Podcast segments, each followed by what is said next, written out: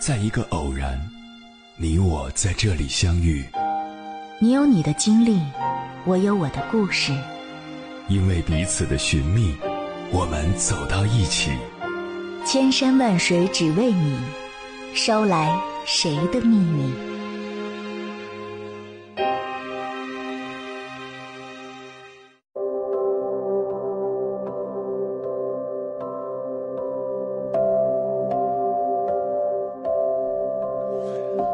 欢迎回来，各位夜行者，这里是正在直播的中国交通广播心灵夜话栏目《千山万水只为你》，深夜不孤单，我是迎波，我要以黑夜为翅膀，带你在电波中自在飞翔。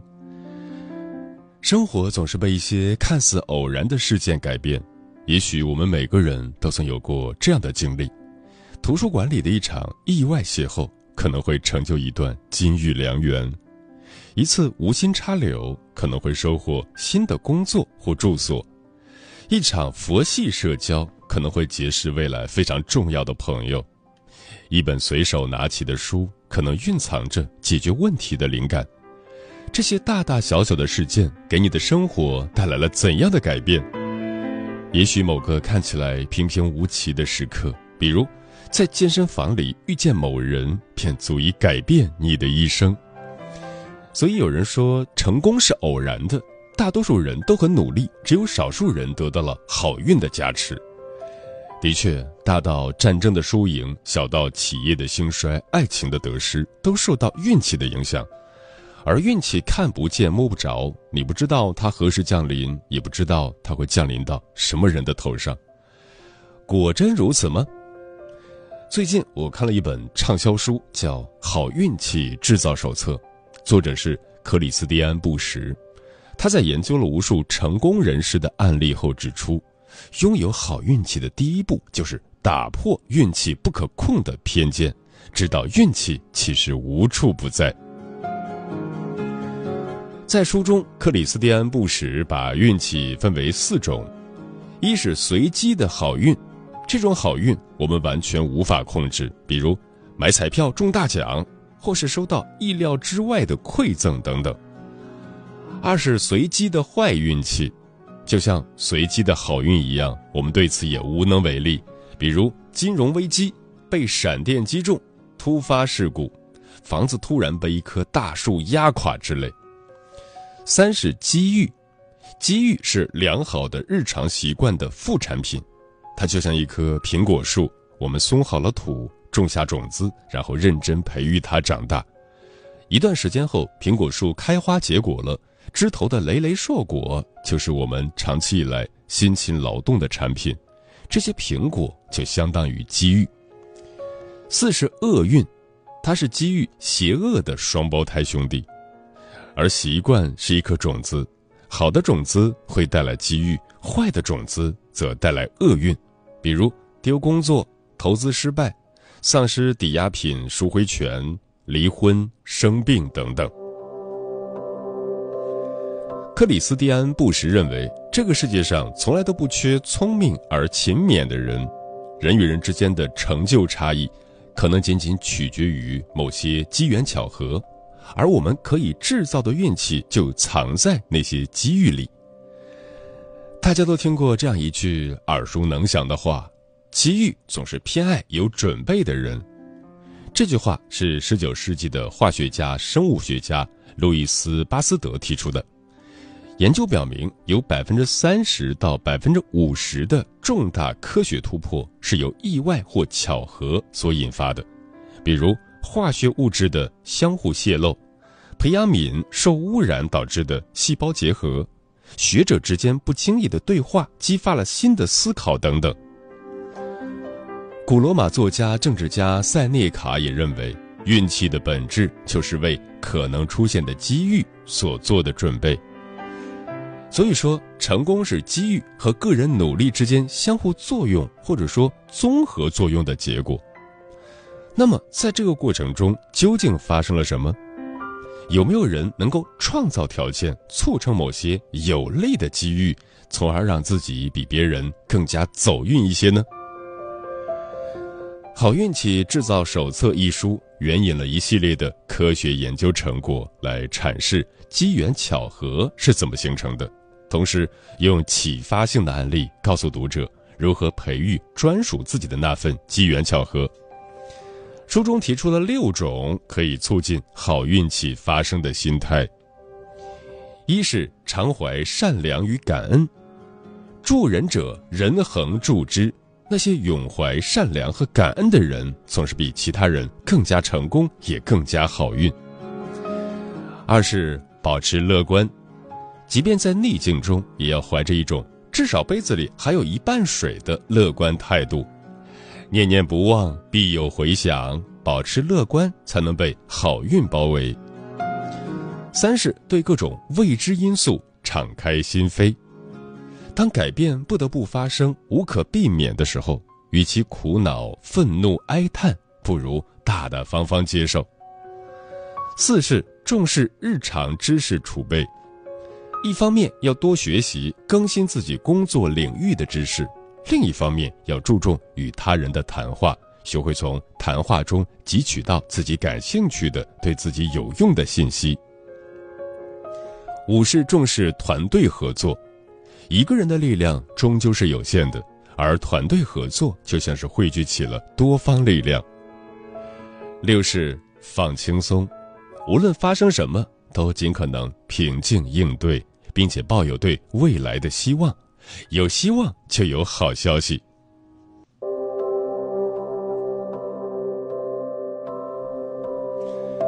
青霉素的发现，在医学和科学领域都被奉为好运气的佳话。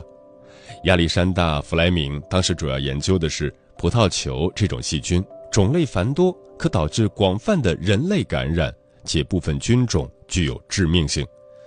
一天早晨，弗莱明回到实验室，发现有一个装有细菌样本的培养皿被暴露放置在窗台上，里面长出了一些蓝绿色的霉菌。而更加奇怪的是，在霉菌的周围，葡萄球菌竟然消失不见了。这种霉素便是青霉素，它作为一种可以抗菌的药剂被发现，拯救了数以百万计的生命。这个好运气的故事还有一种可能就是，当弗莱明回到实验室的时候，一边抱怨自己的粗心大意，一边将污染的培养皿丢进垃圾桶，成了实验室垃圾。或许这样的事件在其他实验室已经发生过，只是没有人像他一样，充满好奇的对培养皿进行更深层次的研究。而且青霉素被发现后，又经过多年漫长的努力，才最终将一次意外事故转化成为改变世界的良药。在这个过程里，弗莱明的知识储备是足够丰富的。意外事件发生时，他不是抱怨，而是充满好奇心的观察。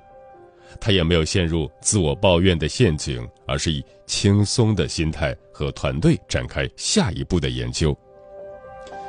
尽管青霉素是偶然间被发现的，但如果你认为弗莱明不过是人品爆发而已，就有失偏颇了。他是在偶然事件和结果之间穿针引线的人。最终把偶然事件变成了成功的结果。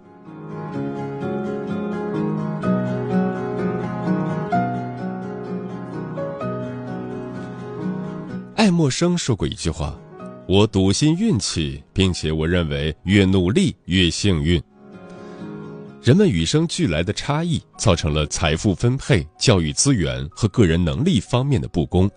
以及包括贫困在内的许多复杂的、难以克服的结构性问题。然而，好运思维能够提醒人们，面对意外事件时，可以把它转化成机遇，从而摆脱命运的束缚。有时候，一趟错过的航班都有可能演变为一次机遇，邂逅爱情、结识新朋友等。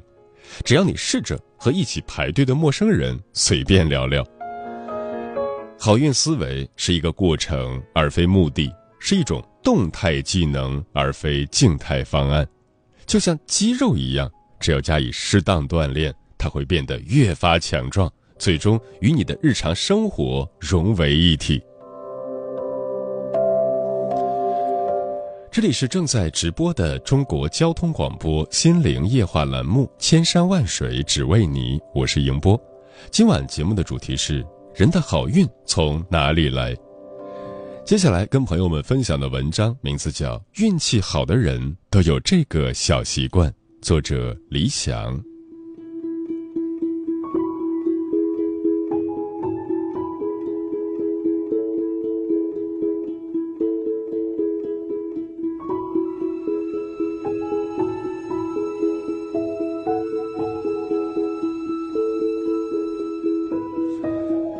相信大家都听过“舒适圈”这个词，前几年有很多人都在鼓励我们要跳出舒适圈，而现在更多的人却在批评这种看法，认为待在自己的舒适圈也挺好。但我发现，很多人不管是跳出舒适圈，还是待在舒适圈，都没有让自己的生活好转起来。在这里，我想指出第三条路，既不完全跳出，也不在原地待着。而是每天都试着去摸索舒适圈以外的地方，我称之为持续的、可控的冒险主义。所谓冒险，听起来总有一种贬义的成分，它可能代表着鲁莽、孤注一掷、倾家荡产，但实际上，它却是一种让人变得更加幸运的有效方法。持续的冒险主义分为两个维度。纵向的持续冒险和横向的持续冒险。所谓纵向的持续冒险，指的是把一个大冒险拆解为一个个小冒险，然后尝试逐一突破它们。在现实生活中，很多人都害怕冒险，因为他们往往觉得接触新东西太难，代价也太大。我有位朋友从事的工作非常稳定，但工作内容重复枯燥。他觉得毫无意义感，一直想要换份新工作。然而，如果真的出去追寻有挑战的工作，就意味着他要做出冒险，要么就是学历不允许，要先回学校进修；要么就需要承担新工作带来的不确定性。因此，他停滞了，在原地待了好几年。但这并不意味着他是个不上进的人。对于上了年纪的社会人来说，改变也好，跳出舒适圈也好，是有代价的，并且这个代价会越来越大，因为很多人会直接幻想到冒险的最终代价，所以冒险越来越成为忌讳。但其实冒险是可以层层递进的，在这个过程中，可以给自己一些缓冲空间和退路。在此，我想分享我考取心理咨询硕士时的经验。从考研到最终能够执业，其实是一个漫长的过程，中间有各种内心的折磨和纠结。我可能会浪费掉大笔积蓄，我可能会失去稳定的工作，我可能会因为考研而焦虑到生病，我可能最终也没那么喜欢去做心理咨询师。但这时，我的咨询师提出了一个新的角度，让我重新审视了这个冒险。如果我把考研、读研、做咨询师这三件事打包成为人生中的一个重要目标，那么它确实是一个很大的冒险。但如果我把它们拆开来看，它们就是一个个小的冒险。例如，一，我可以选择先去考，看考不考得上；二。如果我考上了，再决定要不要去读。三，就算决定去读了，我也可以先读一年。四，如果感觉好就继续读，如果工作忙就休学。五，如果读着觉得没意思，那就退学。六，如果我能毕业，再考虑要不要做咨询这一行。七。就算做了咨询师，我依然可以在某个糟糕的晚上，一边哭着，一边决定老子不干了。这给我的经验是，人都是风险厌恶型的选手，做不到自然而然的去冒险。所以，我们可以做的事情是，降低每一次失败的代价，增加冒险的次数。这样做有两个好处，一是。我们可以从“我要不要赌上未来”转变成“我要不要持续挑战一些难题”。比如，当我犹豫是否要考研时，我要担忧的代价就不再是工作和存款，而只是我能不能坚持三个月的备考。当我考上之后，我担心的不再是巨额学费，而只是三分之一一年的学费。二是，在完成小冒险的过程中，其实会有持续的正反馈，比如，在我考研的过程中，考上了是一件很厉害的事情；熬过了第一学年，发现自己的学习能力并不差；毕业了，获取一个很不错的学历。这些小小的正反馈会成为下一个阶段冒险的理由。就这样，一步步完成一个个小冒险。从而发挥出自己本该有的实力，拿到本该属于自己的奖励。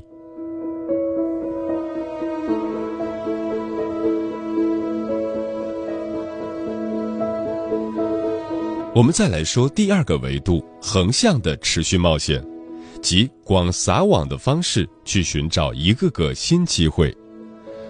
斯坦福教授 Tina Sealing 在泰的演讲《冒险让你更幸运》中，分享了自己在教书和出版过程中对幸运的一系列观察。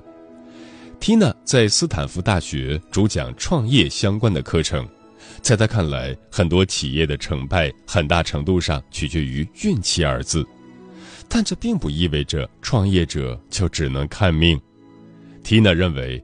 运气并不是像打雷劈中一个人那样无迹可寻，而像是持续吹动的风，风吹的方向不一样，而我们要做的就是伸出手，用不同的方式去捕捉。换句话说，就是要学会离开我们熟悉的圈子，用手触碰圈外的新空间，看看能不能捞到一些新机会。Tina 曾出版过一本畅销书。在全球范围卖出了一百万册，但书的出版故事却很曲折离奇。某次坐飞机时，他感到特别无聊，于是他跟隔壁一样无聊的男士聊了起来。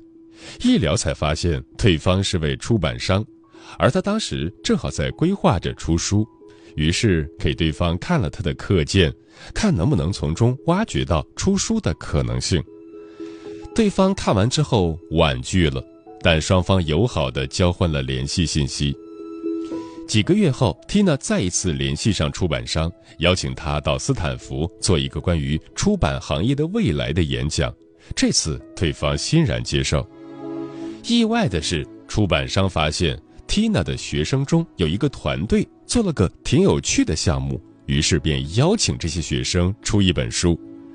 于是，Tina 再次邀请了出版商和他的编辑团队来聊。在这个过程中，出版商的一位同事问 Tina：“ 您有没有想过写一本书吗？”Tina 既开心又无奈地拿出了上次给出版商看过的大纲。两周后，他签约成功了，并且这本书还成为了全球知名的畅销书。Tina 很幸运。但如果我们分析背后推动这件事发生的原因，无非就是他去尝试各种各样的不痛不痒的小冒险。他选择在飞机上与旁边的人闲聊，而不是戴上耳机看过时的飞机电影。他选择了给出版商发邮件邀请，而不是怕被拒绝伤到自尊。他选择了成全他的学生，而不是事不关己高高挂起。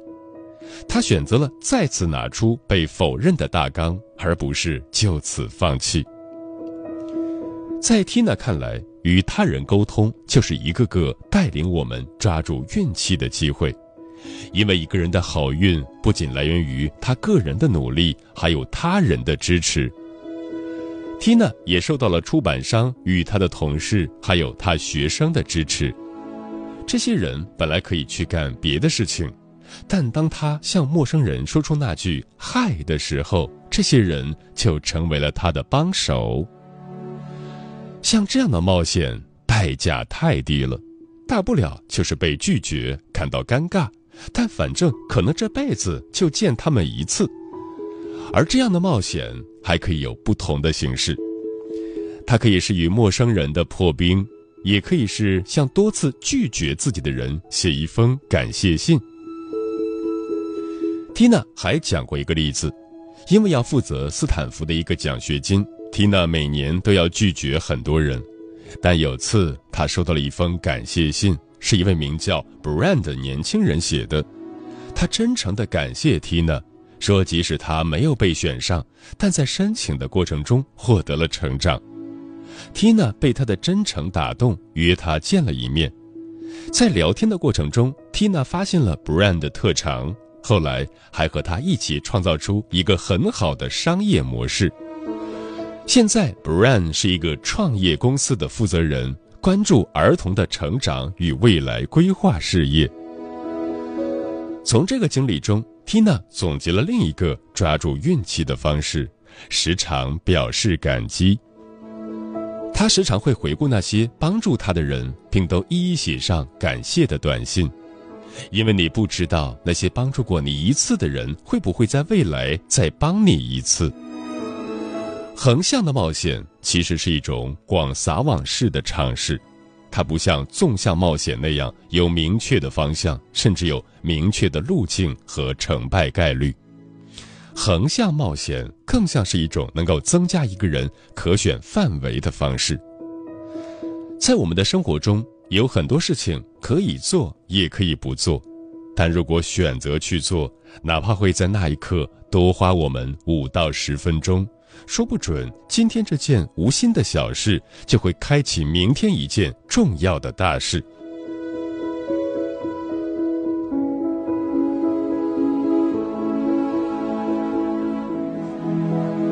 很多人活到中年，往往会有一种感觉。我们已经过了那个可以孤注一掷、全力以赴去做一件事的年龄，已经不再像年轻时那样能够放肆去活了。但如果你还想给生活带来一些新的变化，实现一些新的改变，那么我建议你做一个持续的冒险主义者。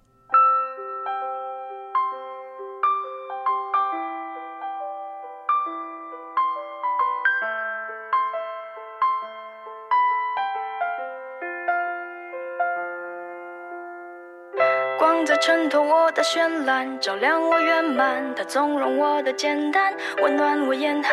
有人在敲着键盘，发送着尖酸，也有人如同太阳般的光，驱散了艰难，从不会厌烦。我喜欢，就说我喜欢，光在护着我的浪漫，送我前往彼岸。看透我并不简单，照顾我情绪最细腻的变换，他们是我的光，将生命填满。我总好像在迷雾之中摸索前行，看周围那么轻松，和我对比鲜明。我不知道应该去哪里寻找原因，光互相互相照亮在彼岸的陷阱。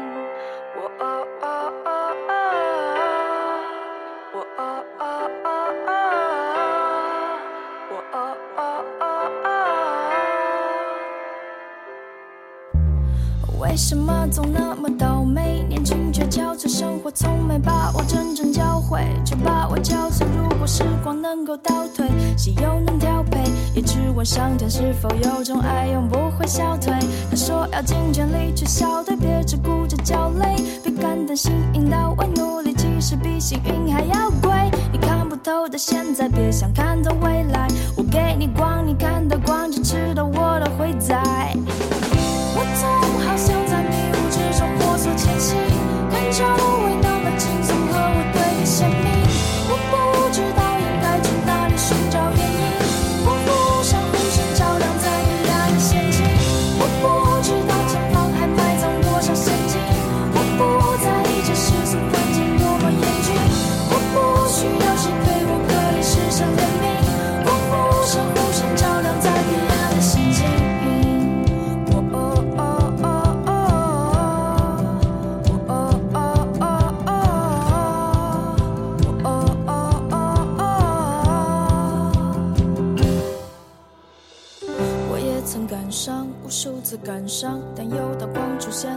是，让我将那淡忘。告诉我散场后继续展望，背影要坦荡，把酒都满上，别忘了微笑着继续翻看。飞蛾扑火，习惯每个如果，成就岁月如梭，想把灰色捕获。常看不到光，但我试图将规则突破，常人不了想，人心的罪恶。